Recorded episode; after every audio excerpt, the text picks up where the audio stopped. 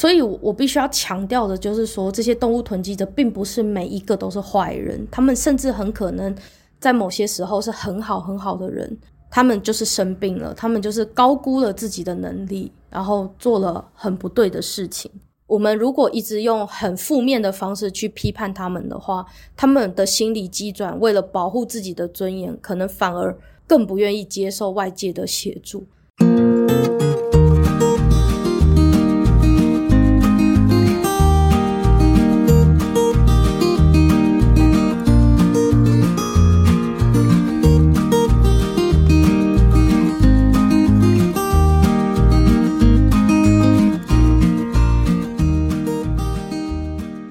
大家好，这里是小众开书，很高兴能够在你的耳朵里面遇见你。今天我想要跟各位开的这一个呢，算是从期刊下载的一个文章，然后也是台湾少数真的有针对动物囤积这个议题进行的一个学术性的发表。那这个议题真的是非常的小众，虽然台湾有很多有关动物囤积的新闻，大家会去谴责这一个主人为什么囤积这么多的猫，然后把这些猫用到一个濒死边缘，然后这样很糟糕。有这样的新闻报道出现，可是呢，这个台湾在针对动物囤积的症的这个研究是相当的文献非常有限，所以呢，在关于这个议题，居然还有一个学术发表，虽然它不是一本书，但是我也是很希望能够介绍给大家，因为我们这个节目的宗旨其实就是小众嘛。啊，我觉得这个议题很小众，而且也很切合我们节目的宗旨，所以我觉得我有义务来跟大家说这个文章。这篇文章收录在台湾一个专门做心理咨商辅导的刊物，叫做《咨商与辅导月刊》。中国文化大学心理辅导学系有一个教授叫刘坤辉，那刘教授在一九八六年创立了这一个《咨商与辅导月刊》，然后到现在的话应该是三十六年，而且有发行纸本，还有。电子的，现在呢，就是有筹组一个心理健康专业的编审委员会。然后提供了很多的相关有关智商辅导、心理健康的研究者去做学术性的发表也好，或者是经验的发表也好，也许是实务性的，也许是学术性的，我是觉得还不错。而且我觉得这个刊物最好的地方是，就算你今天是一个一般人，你并不是一个心理智商的人，可是你在看这个刊物的时候，基本上不会有太多专业性的隔阂吧，因为有很多的书，其实你在看的时候，会因为它的学术用语，或者因为它的专业度太高，你没有办法很了解它的书中的内容。我身为一个智商外行，我是可以理解它的内容，而且能够对它的内容有至少百分之八十到九十的认识。那这个刊物它的内容，因为它它有所谓的这个投稿的规定嘛，那它投稿规定就是呃四千五百字以下。所以它的文章都很短，对于我们这种就是工作很忙碌的现代人来说，文字很短，但是可以在这么短的篇幅之内去做一个一个论述的陈陈述，是其实非常的不容易，而且我自己看是没什么压力。在这个文章试着去整理，当你是一个咨商师，然后你遇到一个个案，他有动物囤积的症状的时候，在现场你要怎么去应对，甚至要怎么去观察这个人，就是观察他的这个有动物囤积的这个人，他的现象，还有他要怎么记录，甚至要怎么样去做咨商的技巧策略，你要去针对这个个案的严重程度进行分级，未来如果有机会的话，去协助改善。它篇名就叫做《动物囤积症心理评估的内涵与治疗方式之探讨》。那这一篇就是我我刚刚就 讲了很多嘛，就是它是一个四千五百字的短文章。就是如果你是一个很爱护动物的人，你对动物囤积这个议题有兴趣的话，我很强烈推荐你可以看这个文章，它很重要。那这个文章它是中国文化大学心理辅导学系的硕士生唐国璋和他的一个副教授黄正昌的。文章，那这两个就是硕士生和副教授，他们还有另外一篇文章是储物症心理评估的内涵与治疗方式之探讨。看起来就是专门着重在这一块比较用心啊，因为心理层面有非常多的议题，所以他们不可能每一个教授都对每一个议题都很专业，但是想必他们对于囤积这个议题是很有研究的啊。动物囤积症呢，它一开始就介绍这个 animal hoarding disorder，那这个也被称为诺亚症候群。这个病症和我们传统所认知的囤积垃圾屋比较不一样，它专门在囤积动物。动物是一个囤积的主体的时候，也会造成所谓的动物大量死亡，因为往往啦，就是有严重的动物囤积，很大的对于动物的分离焦虑的时候，它为了要让动物继续在自己的身上，而不愿意去。送养给有办法照顾这个动物的机构，或者是呃送养给可以照顾的人，他们有很强烈的分离焦虑的时候，他们会宁可让动物在自己的身边。可是很大的可能是这个动物没有办法受到很好的照顾。有动物囤积的人，那他可能囤积了一百只、两百只的动物，但是人家要送养的时候，他又会阻止，或者是没有办法承受。让动物离开自己的那一种不舒服，所以就导致动物在没有办法受到很好的照顾的情况之下呢，动物就会过世。二零一七年的时候，有二十五只猫被发现被一个中年妇人关在手提笼内。那志工到达现场的时候，有十四只猫已经死亡，还有另外十一只，当然就是濒临死亡。这个是台湾的案例。那二零二零年，日本就有一个只有大概九平大的民宅，收养了一百六十四只狗。不要说九平了，十九平要塞一百只狗都很困难。这九平大的地方居然塞了一百多只狗，令人难以想象。就是是日本的案例。那还有二零二一年也有兔子的案例，被关在很脏乱的家里面。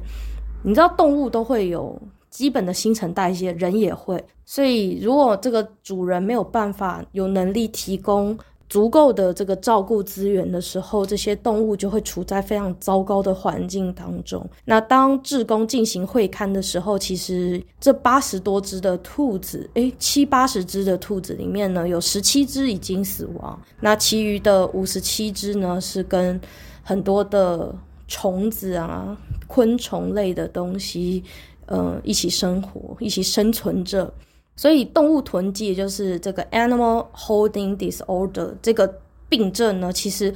带来非常严重的环境卫生以及安全卫生的问题，而且最可怜的当然也是动物权益的问题，因为有非常多的动物在非常狭小的空间中濒临死亡或就是死亡这样子。因为我自己有念硕士嘛，所以我们的老师就一直说，呃，现象永远会先于研究。这个现象呢，其实已经发生非常多了。然后台湾有非常多动物囤积的案例，新闻案例也好，实际的研究案例也好，其实已经有很多的现象正在发生。研究者发表论文去谈这件事情，或者是呃发表。一个完整的论述，或者是策策略去治疗的策略的方法呢，永远都是会远远的晚于现象。啊，即使国外、国内外其实有很多的案例，但是呢，在美国的精神医学院，呃，精神医学会，不好意思，精神医学会，它出版的有一个手册，叫做《呃精神疾病诊断与统计手册》第五版，它在二零一三年。其实现象已经持续好几年，包含囤积症、包含动物囤积症，这些现象都存在多年。但是到二零一三年，他在第五版的时候，才从强迫症底下独立出来，成为一个单独的诊断。而且在这个第五版的 DSM 的之五当中呢。呃，只有草草的提起动物囤积症，没有对于动物囤积有更多的论述，或者是比如说治疗的策略、治疗的方法，或者是各种的一些探讨，那没有很深入的讨论，可能就是蜻蜓点水这样子带过。台湾的部分的话，就像我一开始说的，其实台湾关于动物囤积症的评估治疗都是非常的少。大多呢都是非常耸动的，好像把它当做一个很惊悚的一个议题去讨论，然后在 YouTube 上面，YouTube 上面就好多影片在谈动物囤积的案例，例如说，哇，有一个富人家里有五十只猫，都没有办法提供这些猫的很好的生活品质，甚至冰箱里面还冰着猫的猫的身体，对，就是它已经从活生生的猫变猫的身体了，所以这个是。台湾正在发生当中，而且有非常多的黑数是没有被找到的，没有上新闻的可能有更多。学术性的这个探讨是是只有我目前在网络上有完整的在谈探讨的，只有这一个文章而已。所以我今天拿出来，也是因为我觉得这是一个社会议题，而且大家应该去关注的，却没有被关注到。那其实呢，我觉得最可怕的一点是，动物囤积者并不一定是一个心思很邪恶的人，有的时候他甚至很善良。而且有一些动物囤积者，他拥有非常良好的外在形象，被认为说，哎，你很有爱心，你很友善，你愿意。贡献自己，很奉献精神，然后而且你知道大家都说什么领养代替购买嘛，所以收养流浪猫和狗或者是动物的人呢，常常会被当做一个很正面的一种形象。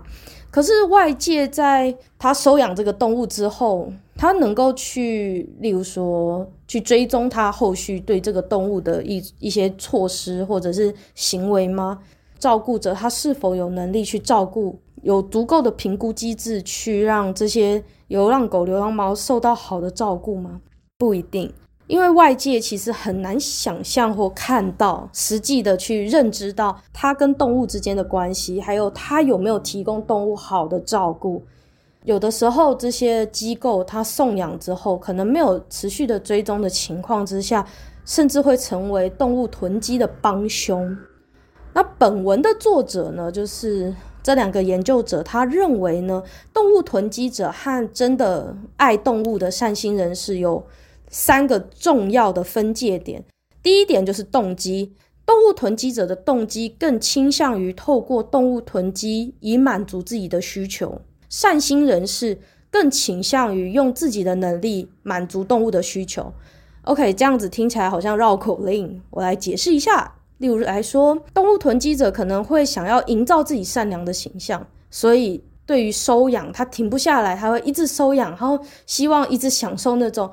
被当做善心人士的那种很美好的形象。但是呢，他一直收养，一直收养，一直收养，最后不知不觉家里二十几只猫，然后都没有办法做很好的照顾。但是真正对动物好的善心人士，他会觉得说啊。我自己家里已经有三只猫了，我已经没有办法有能力再多收一只猫。那这个猫我只是暂时照顾，但是我会马上的去网络 po 文，说，诶，有没有谁能够照顾这个猫？啊，我家里已经三只猫，我没办法再照顾了，所以我希望我暂时照顾它一阵子，但是我希望能够有更多的人愿意养它，帮助它，帮助这个动物。所以你看，善心人士他就会去做送养的动作，然后让这个动物真正获得好的照顾。所以，动物囤积者和善心人士第一个最大的不同就是动机点。那第二个就是照顾能力。动物囤积者欠缺对于动物适当照顾的能力和认知，但是善心人士会利用各种的资源，像是社会去募资、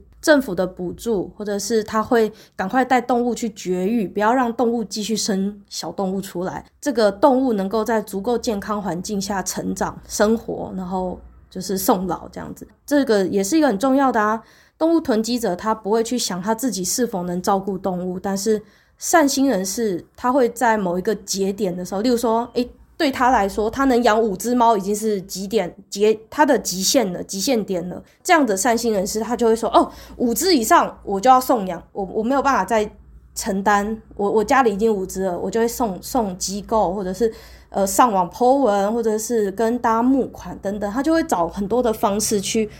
帮助这个动物。所以，其实我觉得动动机跟照护能力其实也是有一点相辅相成。当自己有认知到说，诶，自己的照顾能力已经到达极限的时候，就赶快寻求协助。这个就是真正的善心人士跟动物囤积者很大的不同。那第三个就是看待动物的方式。其实这个就是一个非常模糊的点。其实很多动物囤积者，他跟善心人士其实非常类似，他们保有着想要照顾动物、想要帮助动物的善良。可是呢，动物囤积者有的时候会逃避责任、逃避愧疚感，然后就忽视了动物的生存条件和实际上他们可能死亡的状况。大量的囤积也会选择对动物的伤病、死亡视若无睹，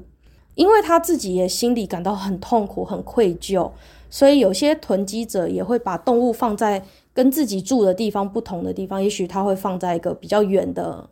郊区啊，或者是一栋房子，然后让动物住在那边，然后自己住在另一个地方，他就不用直接面对动物死亡或动物生病的状况，他不需要每天去面对这些脏乱，每天的动物的这些问题，就是因为这样，所以他更容易对这些动物去虐待，因为他会选择跟自己跟动物之间去做一个切割，去远离这些痛苦，可是这也是间接的就导致了动物虐待。在讲动物囤积之前，作者也跟我们简单介绍了一下囤积症。他说，根据文献呢、啊，呃，老年人患有囤积症的机会是年轻人的三倍。那以下有几个囤积的现象啊，第一个就是丢弃困难，认为物品有独特的保存意义或价值。囤积者并不一定无法丢弃物品，但是他在丢弃的过程会面临比一般人更多的困难、心理的矛盾。挣扎，那就好像我觉得就跟我一样，我自己是一个肥胖者，所以我完全能够理解，当要我戒掉甜食、戒掉垃圾食物，对我来说，跟囤积症的患者要丢掉东西是一样的困难。所以其实我们在面对有囤积状况的家人或身边的亲友的时候，有的时候设身处地的去想，如果是是我有这样的问题的话。或者是我自己是不是在某些事情上也有成瘾性，或者是有一些没有办法丢弃的问题？例如说，有人吸烟，他就是对吸烟这件事情有放弃的困难啊。如如果你是酗酒者，对喝酒这件事情有很难放弃的困难，那你就会饮酒醉，这样喝到身体出状况。囤积者其实也是一样，他对于丢弃东西有他心理的困难。啊，它第二点就是过度收集啊，这个过度收集就是指说，为了心理的需求而希望拥有更多的东西，然后忽略了自己是否需要，以及需要的量真的有这么多吗？以想要作为收集物品的首要考量，甚至演化不同的方式去收集啊，例如说网购、偷窃或捡拾废弃物等等。动物囤积就是把这个过度收集改成动物的话，其实就是动物囤积了。第三个就是杂乱程度，嗯，因为你知道吗？你一直拿东西进来，你没有把东西送走或者是丢掉，那你当然你的东西就会累积非常的多，然后脏乱的情形就会很可怕，可能这些东西会多到连消防车都进不去，甚至你可能你想要出一个家门，结果你要。跨过一座又一座的垃圾山，呃，这些都是在现实生活中有的个案的案例啊。他们面对的是他们穷尽一生都可能戒不掉的对物品的依恋。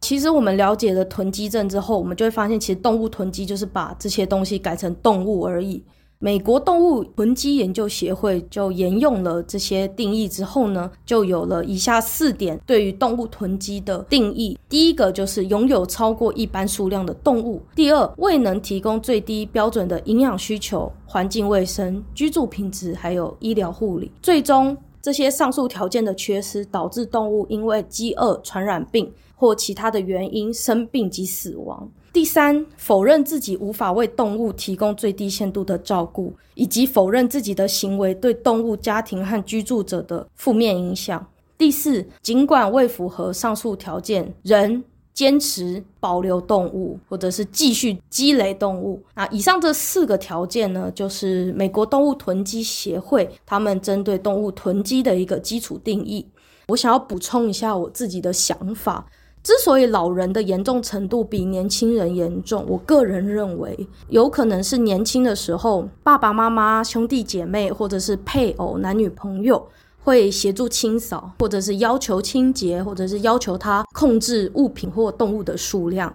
可是随着年纪长大了，甚至年纪也比较老了，爸爸妈妈或者是身边的亲朋好友可能年纪也都变大了，清扫和控制他的能力下降之后。就导致了这一个人他没有办法去整理，然后他也没有办法帮助他了。你知道人老了腰酸背痛，他真的没有办法去整理这些脏乱的环境。然后所以这个逐渐也年老的这一个人呢，他也变得很不想整理，因为没有人去 push 他整理嘛。然后他自己可能之后中年，然后老年，就是这个囤积者本身，他也丧失了可以整理的能力。也许以前他年轻的时候，照顾二十只猫对他来说很简单、很容易，而且他自己有赚钱，所以他有百分之百的能力去照顾这些。猫和狗啊，或者是他囤积的这些生物，但是到了人老的时候，他可能自己也没有能力了，然后可能也失业，或者是没有办法赚钱了。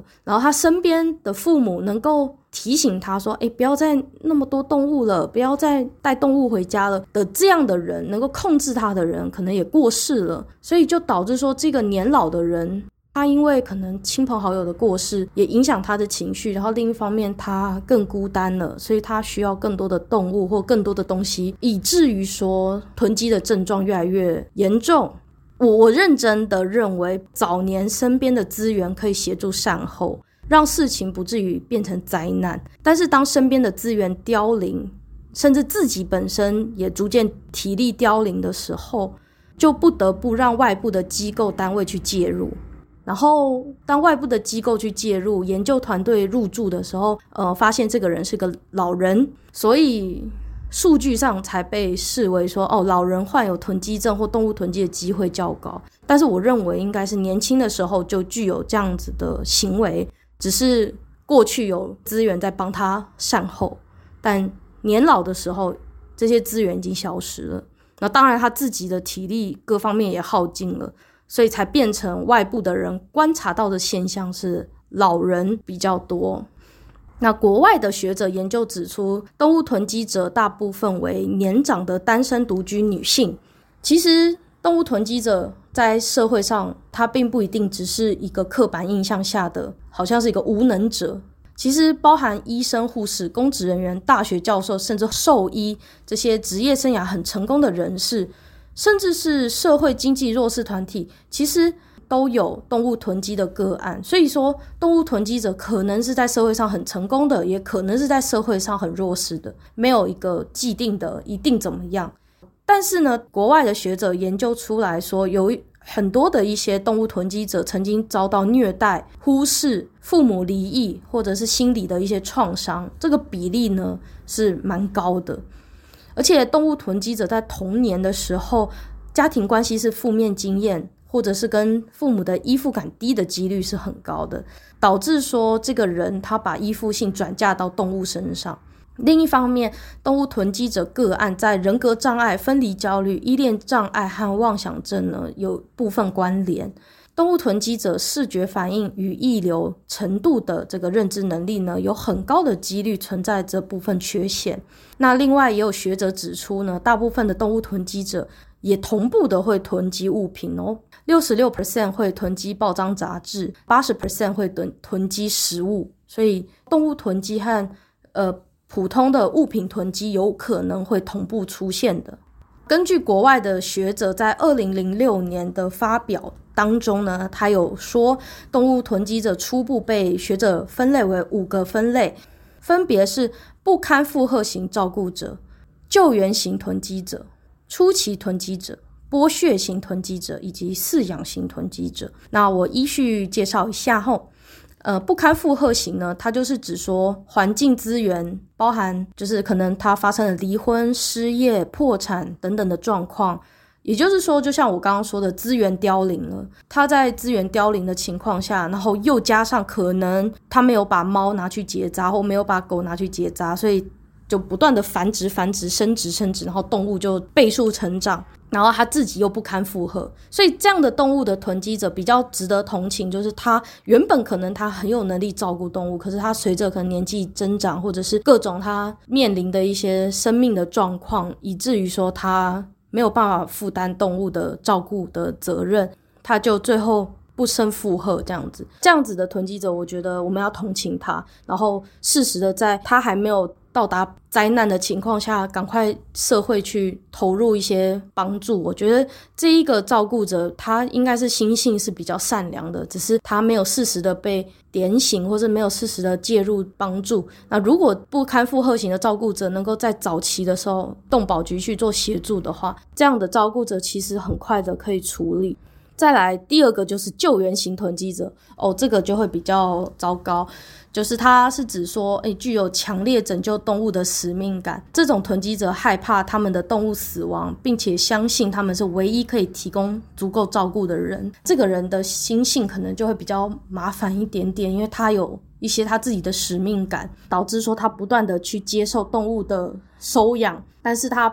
当他如果是一个没有办法提供完整照顾的人的时候，他会成为一直不断救援，但是救援量大于他能够照顾的量。啊，这个心里面有这样子的使命感的人，反而是非常的危险。那第三点就是初期囤积者，这个初期囤积者呢，他说是基于爱动物而开始囤积，结果逐渐失去控制的阶段。那现阶段还能够达到动物照护的基本的最低标准，但是如果没有意识到问题的话，就会持续恶化。这个初期囤积者，就像我们刚刚说的，可能也许他还在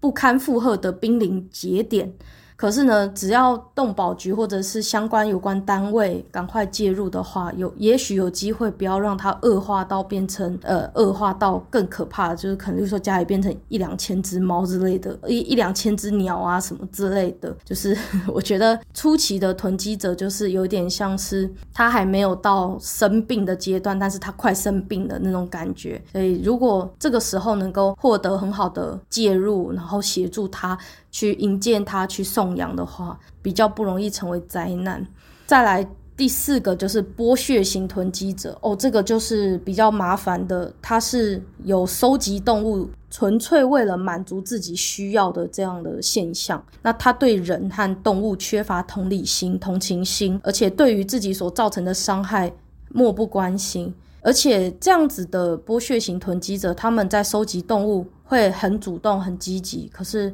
他们对于后续动物的照顾和动物的权益方面反而非常的冷感，所以我们可以看到，呃，很多没有变成灾难的，通常都是不堪负荷型，因为他们可能他们发现自己不堪负荷，或者是他们在初期的时候被介入的时候，反而这些猫狗还没有陷入到很糟糕的境地，他们可以受到很好的后续的。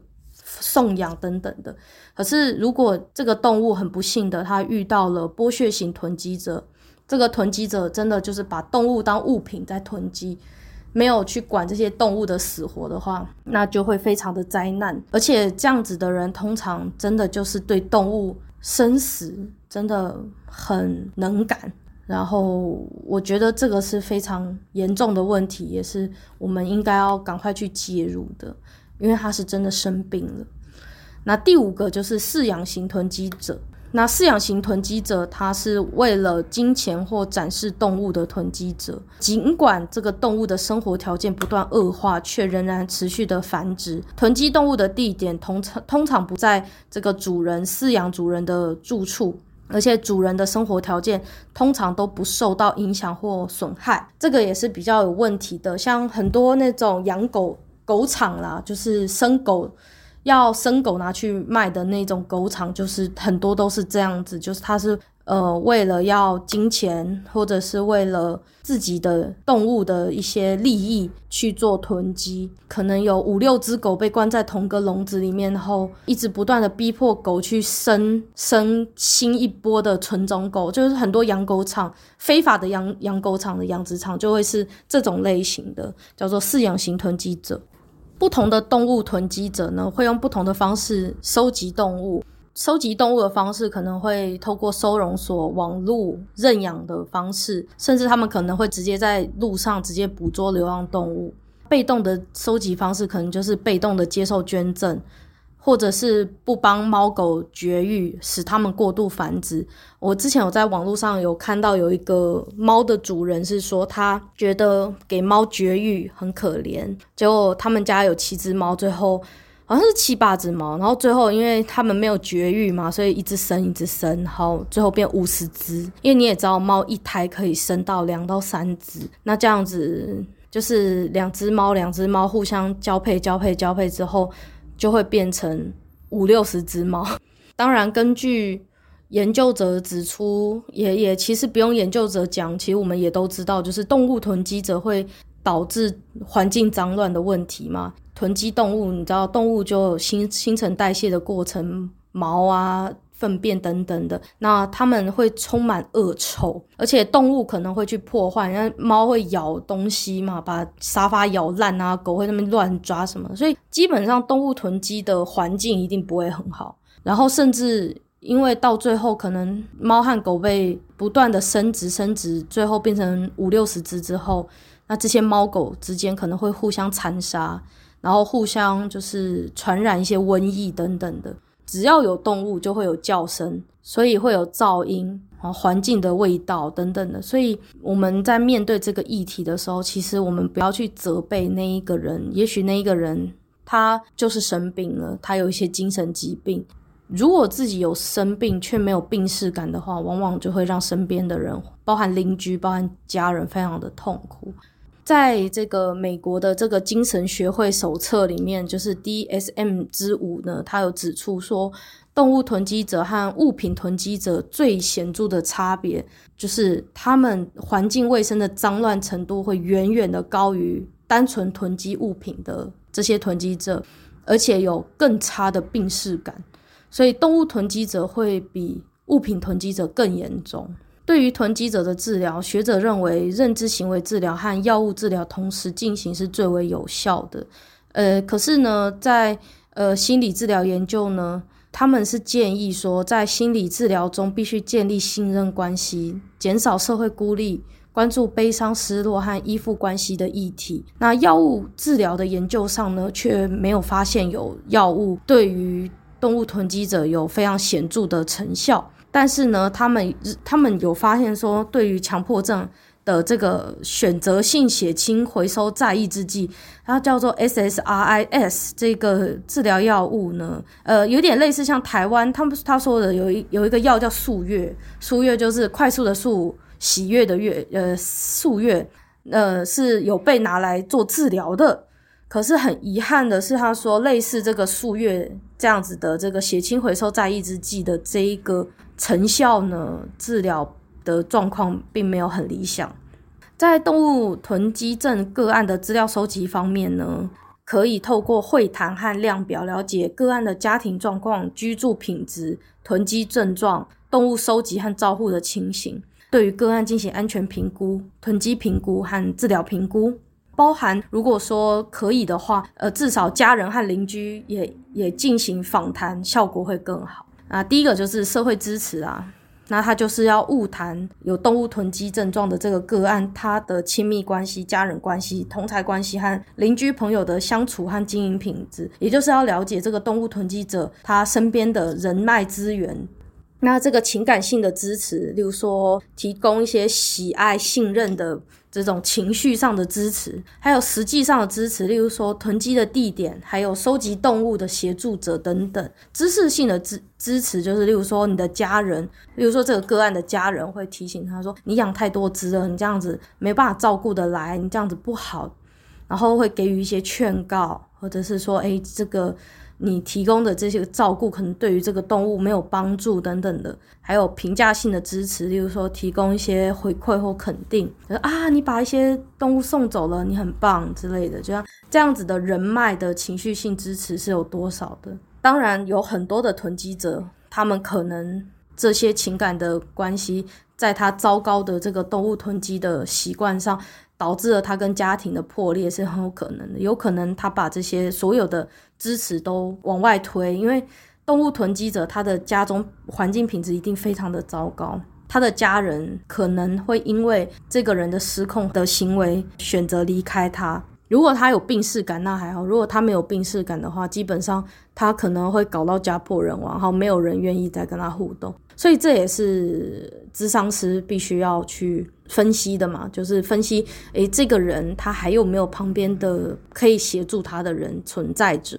那第二个就是他们要分析这个人的个人特质，那他可能就要。去观察说，诶，这个囤积者他的认知功能啊，他说话的表达方式啊，能力啊，或者是他的思想、行为举止、外观，还有他能不能自己打理自己。例如说，他的衣服上会不会沾着动物的毛？那他看见动物的时候，他的态度还有样貌是怎么样的？除此之外呢，其实他们有发现个案的职业特殊性也必须要记录，例如说，诶，他们有没有比其他的职业更容易获得动物？例如说，如果他是一个兽医，或者是他是一个动物保育人士的话，也许他会比一般人更容易取得动物，但也有更高的风险变成动物囤积者。根据这个文章呢，他有指出说，虽然动物囤积多次的出现在新闻媒体上，可是呢，其实很遗憾是国内外都没有针对动物囤积去发展一个评量工具。所以呢，其实这篇文章有根据动物囤积者的特性去整理了三类可以应用的测验工具。那这些测验工具因为非常的复杂，我也不是专业者，所以我建议如果有兴趣的人可以自己去看那篇文章。但我这边简单介绍一下它。分别透过个人特质的评估、囤积者状况和环境的评估，以及情感面的分析等等的，还有甚至它包含要针对他的囤积行为，例如说他的丢弃困难的程度、过度收集和杂乱的程度，他去做一个量表，然后去记录这个个案的状况。然后这篇文章最有最厉害的事情是，它还针对说。嗯，你如果你身为一个咨商者，或你身为一个你身边有动物囤积状况的亲朋好友，你想要去记录这个个案的状况的时候，你要注意哪些事情？第一个就是家访、家庭访问的那个简称家访评估。他说，在访问动物囤积者的家的时候，碰触物品或动物必须先取得个案的同意，让他在被评估的过程中，呃，感受到百分之百的尊重。对于个案所囤积的动物习性和类别，必须要非常足够的知识和了解，才能够保持自己的安全。例如说，他囤积的是毒蛇，好了，他超级喜欢毒蛇，所以他家里有一百只毒蛇。如果你你是身为一个咨商师，或者是你是身为这个人的朋友，你想要去处理动物囤积的问题的话，你如果不了解毒蛇的特性，然后你走进去。就是不小心做了一些动作，吓到那些蛇，然后那些蛇就跑来咬你的话，那你就死翘翘啊！所以他的意思说，如果你今天你要成为一个进入到囤积者家中的这样子的角色的时候，你要必须要先了解他囤积的动物是怎么样的动物，然后你要如何对待这些动物，才不会让自己受伤。造访动物囤积者的这些民众，或者你身边有亲朋好友，你是个一般民众，或者是你是你刚好你的工作是咨商师，或你是心理系的学生等等的，你要介入一个个案的时候，你必须要先保护好你自己。那另外呢，请不要对现场的状况表达任何的震惊或愤怒的负面反应。个案可能会因为你的这些很负面的，例如说骂他啊，然后吓到啊等等的这些反应。认为你不认同他，那甚至会出现恼羞成怒，很羞愧，所以让后续要介入治疗、咨商或者是面谈会晤的后续的治疗策略会很困难，因为他内心起了一个防卫机转，他没有办法听听进去任何的建言或建议，那这样反而会让事态更严重。第二个就是。我们要去评估这一个个案它的逃避行为。那一般的囤积者呢，会把物品储藏在平时看不见摸不见的地方。大家都都是正常人，一般人都还是难免会把一些东西塞到衣柜的角落了。那更何况是动物囤积者，逃避处理和逃避丢掉东西的这种。不舒服的感觉是很常见的，即使是我们正常人，我们正常的一般人在丢弃一些东西的时候，都会有一些自己的心理的一些障碍了。那更何况是有生病的这些囤积者或动物囤积者。所以，当我们面对这些动物囤积者，他们逃避照顾动物的责任，或逃避动物处在一个脏乱的环境的情况下的时候，即使我们觉得这是不人道、很没有道德的行为，但我们。面对病患的状况的时候，我们必须要保持某种程度的同理心，这也是这个心理咨商的这个论文讲的一个蛮重要的重点。其实我们自己也都常常会做这样的事情了，更何况他心理机转已经生病的人，那他更容易会做出一些更失控的事情。但是如果你希望事态不要变得更严重，你希望他接受帮助、接受治疗的话，那你必须要在他逃避的时候。你要能够冷静下来，不去骂他。我们要冷静下来，去观察他逃避的行为的严重性，例如说，像有一些人，他可能会把一两百只狗或猫，例如啦，就是丢在某一个他山上的别墅之类的。然后他平常可能是住在都市里面，他不需要去管那些动物，他可能就一个礼拜上去一次。他平常住的地方很干净、很清爽，可是狗和猫住的地方是很像个地狱、炼狱一样这样子。所以，当然我们自己本身在囤积物品的时候，顶多就是东西杂乱而已。但是在囤积动物的时候，当然它就会是一条又一条的生命。但即使如此，我们还是必须对这个病患有一定程度的同理心，冷静下来的去分析它，因为你。在他的面前对他生气，对于处理问题没有太大的帮助。而且，其实有一些动物囤积者，他并不是一开始就狠心的、很坏。他可能就是，就像我我刚刚有提到，不堪负荷型的照顾者，他可能就是因为可能退休、离婚，他没有工作了，没有钱去买饲料，没有钱去照顾这些动物等等的，所以导致了动物。没有受到好的照顾，进而导致动物囤积。然后像有一些救援型的动物囤积者，他有自己的使命感和价值感。那可是当然，最后往往就导致救援量大于能够负担的量嘛，那就导致了动物囤积和动物死亡。其实每一个人都很希望被这个社会所认可，所以这些救援型的这种动物囤积者，其实他们也。在追求一种被他人的赞赏，或者是对自我的肯定。虽然当然那是变相的自恋，可是他们其实是很希望、很渴望得到肯定的。可是也很难过的事情是，他们渴求的这些，反而导致了他们对于动物的剥削。所以我必须要强调的就是说，这些动物囤积者并不是每一个都是坏人，他们甚至很可能在某些时候是很好很好的人。他们就是生病了，他们就是高估了自己的能力，然后做了很不对的事情。我们如果一直用很负面的方式去批判他们的话，他们的心理机转为了保护自己的尊严，可能反而更不愿意接受外界的协助。但是如果我们可以对他的状况呢，施予一些援手，施予一些很温暖的原谅，很温暖的帮忙，也许我们就可以协助他去处理问题。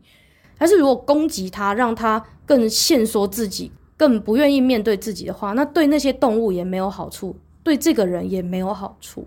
当然啦，就是就是他有提到的是很糟糕的剥削型囤积者，或者是用金钱，像养狗场、养殖场那种为了金钱而去囤积动物的这种很邪恶的。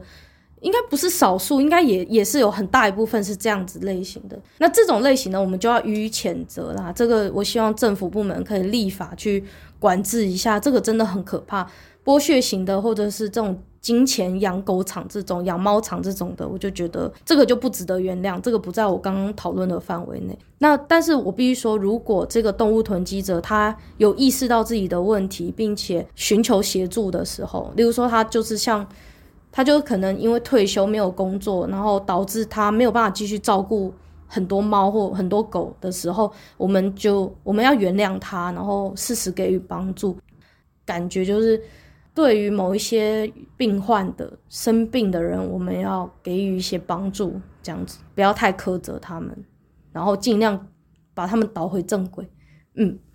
其实我我个人在看，就是他们的这个分门别类的时候，我个人呢、啊，我个人觉得应该是复合式啦，就是复合式的，就是有些人是早年真的是善良，然后去收养大量的动物，可是后来就逐渐麻痹，然后冷漠的感觉。当然，就是我觉得学者的类别很棒，就是他可以大概分门别类一下，然后很快的可以去做判断。我觉得相信啦，就是实际见到每一个个案的时候，恐怕也没有那么容易百分之百的符合任何一个类别，有可能他诶符合某一个类别的某一些现象，符合某一个类别的某一些现象，这样子我觉得。然后。然后他有提到，就是说，虽然当然，无论是哪一种类型的动物囤积者，呃，学者认为他们在人际和自我存在着有一大一大程度的问题。那我觉得这一定有，就是会去囤积这么多动物的人，然后忽视动物权利的问题，肯定是有一些心理上的障碍或者是问题。然后无论是很冷血的，还是其实原本是想要救援，可是后来不堪负荷的，我觉得他们都应该要寻求协助。或者是接受法律的制裁，我觉得像那种剥削型的这种囤积者，或者是为了要赚钱，然后去养狗养，逼迫什么近亲交配的那种，我真的觉得就是该死，那种就是要接受法律制裁。嗯，他们必须有一些心理的状态要去处理，就是除了法律制裁之外。我觉得还是要处理心理依附的问题，或者是社交孤独啊、焦虑啊等等的。我觉得现在的人有非常多的人是有一些自己的社交孤立，或者是一些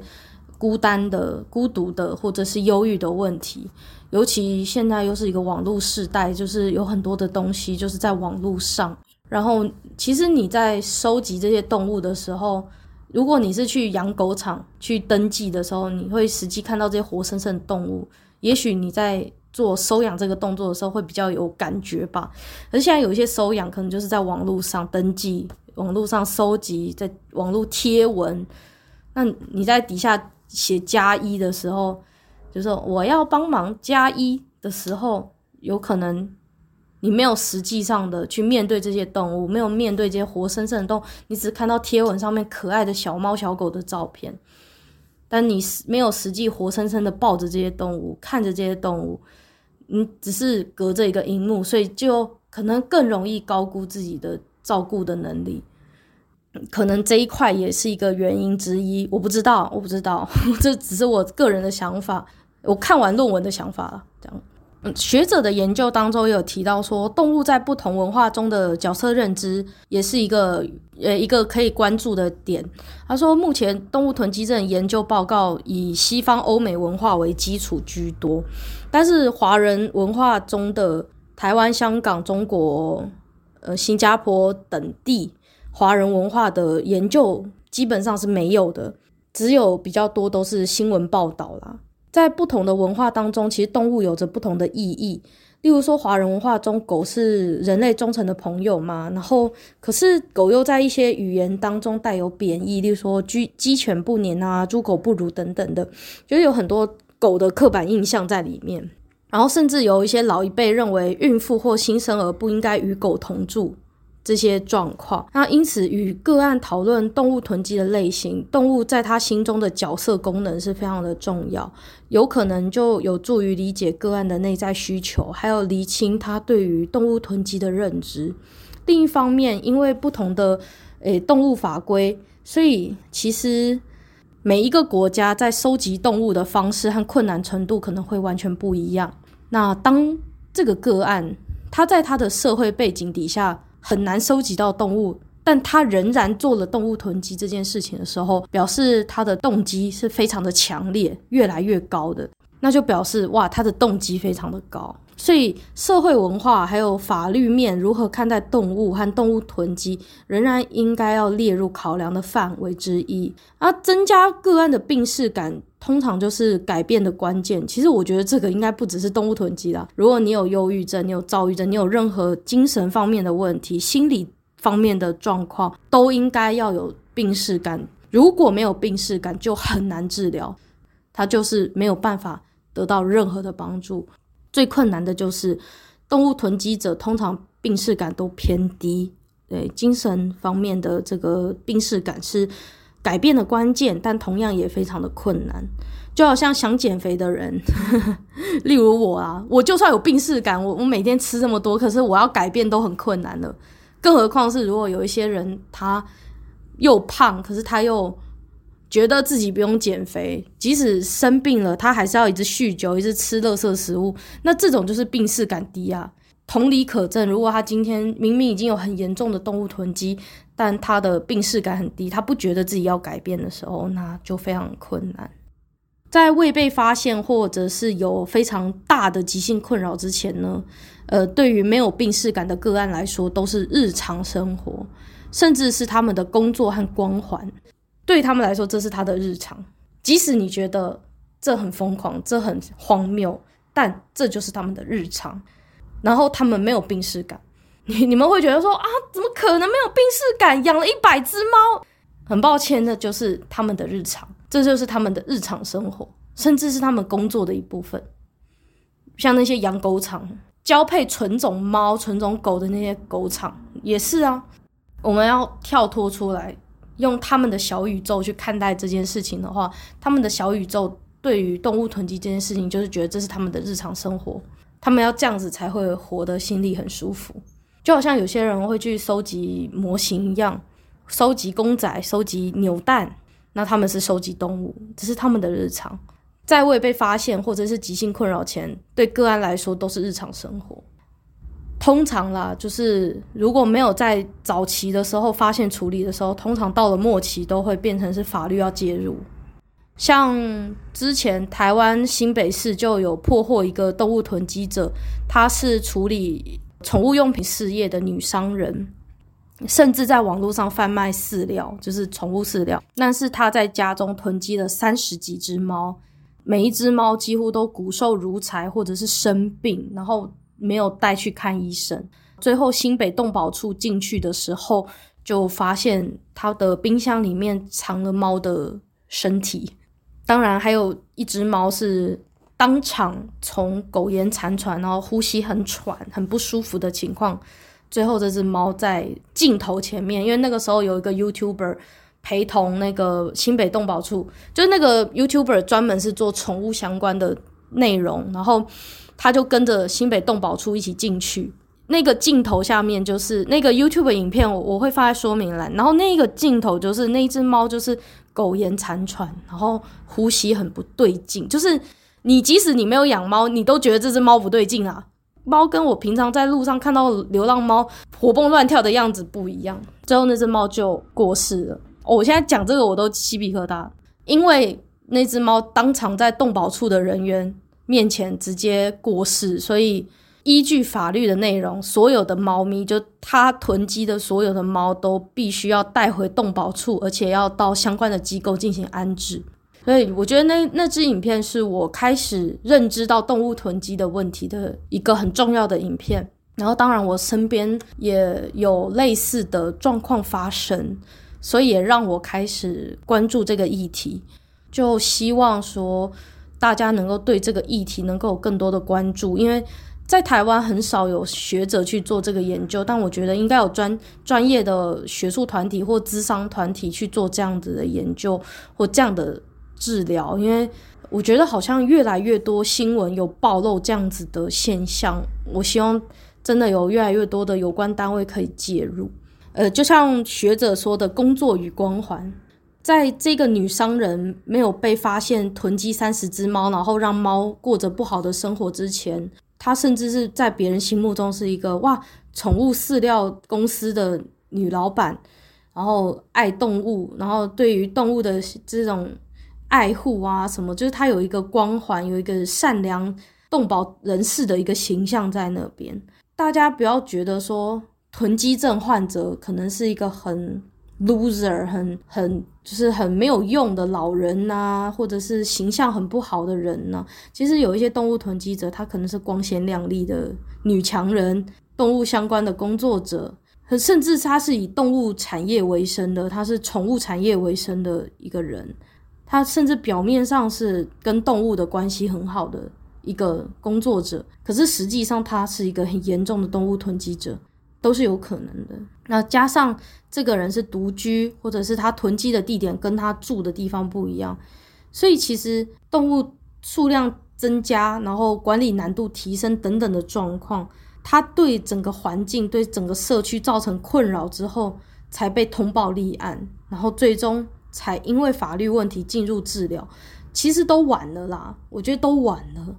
他如果可以在早期，如果例如说这个女商人。她在囤积十只猫的时候就可以被介入治疗的话，那可能也许就不会有那么多猫死掉。可是很遗憾的事情是，恐怕早期的时候可能对这个社会、对环境没有那么大的伤害，也没有恶臭，所以大家可能就不管它。可是等到恶臭啊或什么越来越严重的时候，可能问题就大条了。就有一点像癌症嘛，就是癌症初期的时候，因为你不会吐，你不会有不舒服，你甚至无症状，所以你可能就不会去看医生。可是等到那癌细胞扩散，然后变成末期的时候，就来不及了。所以心理咨商的这个系统我治疗的系统，它很难在这个动物囤积者初期的时候就去介入，这是非常遗憾的事情。其实包含这一个学者。的这个研究，其实我觉得我感触最深的就是，虽然固然他做的行为，这个个案或病患有动物囤积的人，他做的行为是令人愤怒的。可是我们在要帮助他的时候，我们要基于一个平等和互相信赖的关系，要站在他的角度去理解他们。对，我知道这个对我们来说非常的困难，可是。如果我们少一点否定和批判，多一点协助，也许能够增加他们的病视感。就像我说的，如果我们一直去攻击他，他可能反而为了报复性的，就是就像有些人就是什么减肥为什么不成功，就是报复性饮食嘛。你就是节食了一段时间，然后你忍了很久，突然就受不了了，然后就报复性饮食，你就吃的更多。那这些动物囤积者也有可能发生一样的状况，他可能。被网络的酸民骂啊，或者是怎么样，他心理压力很大。然后他说：“好，我这段时间我在治疗的时候，我就装乖。可是等到可能就是大家骂完了，或者是心理智商的治疗治疗一段时间了，并并不是自己真心的认为自己有问题。那他可能之后他受不了了，他可能就拿了一整卡车的动物回家，都可能，就是恼羞成怒那种报复性的。”领养嘛，报复性收养之类的，就是 就是因为他心理机转已经有问题了。如果我们又用一个很激烈的方式去攻击他的话，他可能又会用报复性的方式，病情更恶化，让情况更糟糕。要间接的让他去了解自己对于生活的影响，然后对于动物的行为的影响，然后不去谩骂它，也不伤害它的自尊心，让它。慢慢的去理解会比较健康。那如果说如果一下子让它很愤怒的时候，就有可能会像一个购物狂，他心中的那种脆弱的玻璃心破掉了，他反而去刷更多的卡，然后把卡刷爆，买一大堆他用不到的东西回家，然后他无法负担，所以他破产的更严重。那动物囤积者，我相信。有也有可能发生类似的状况，然后另外就是这一篇的研究特别有指出说，动物囤积者非常的需要跨领域、跨系统的合作。除了精神科和心理师之外，其实包含社工、清洁公司、动保团体、法律事务所，甚至政府部门，例如说像动保局、动物防疫局等等这种动保卫生部门呢，其实要做一个统合的合作。例如说，诶，社工和动保团体可能先初步进行访视，那了解这个状况之后呢，就是去观察到是否有涉及到虐待动物，那接下来就转介精神科医生去进行强迫症状、囤积症状、认知讯息处理等等的一些分析，进行一些评估判断和药物治疗。或者是陪同心理师去协助察觉一些心理机转的问题，适度的去提高他的病视感和针对他的一些可能社交孤独或者是一些。呃，人格的问题、焦虑的问题，去进行一些帮助。也许他在过去小时候，他跟父母之间的关系，或者是他在求学阶段的成就的没有达成，或各种因素，一些心理机转的因素，那也许可以透过心理师的介入去做一些协助。最后呢，透过那个动保团体呢，将动物去移植到一个适当的地方，因为动物。毕竟它是一个很庞大数量的，它需要一些专业团体去协助。最后呢，为什么要跟清洁公司或清洁队员呢去清洁队或清洁公司去做合作？是因为通常动物囤积的严重的个案呢，通常会伴随非常严重的恶臭和环境卫生的问题，过世、死亡的。